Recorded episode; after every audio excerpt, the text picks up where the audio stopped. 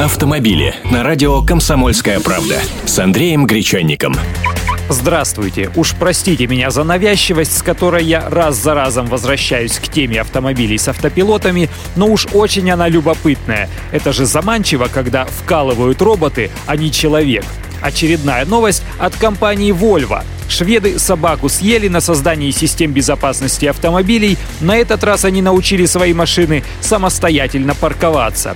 И речь идет не об ассистентах парковки, кои уже давненько ставятся на массовые машины серийно, есть такие у Форда и Volkswagen, например, а о полной самостоятельности автомобиля, когда водитель может выйти из машины, дать ей команду со своего смартфона, а она сама найдет свободное место и безопасно припаркуется. Или, например, подъедет к вам с парковки по вызову. И это не фантастика, это уже есть. Разработка близка к серийному производству, и, скорее всего, уже со следующего года ее получит внедорожник Volvo XC90. Но вот в чем загвоздка.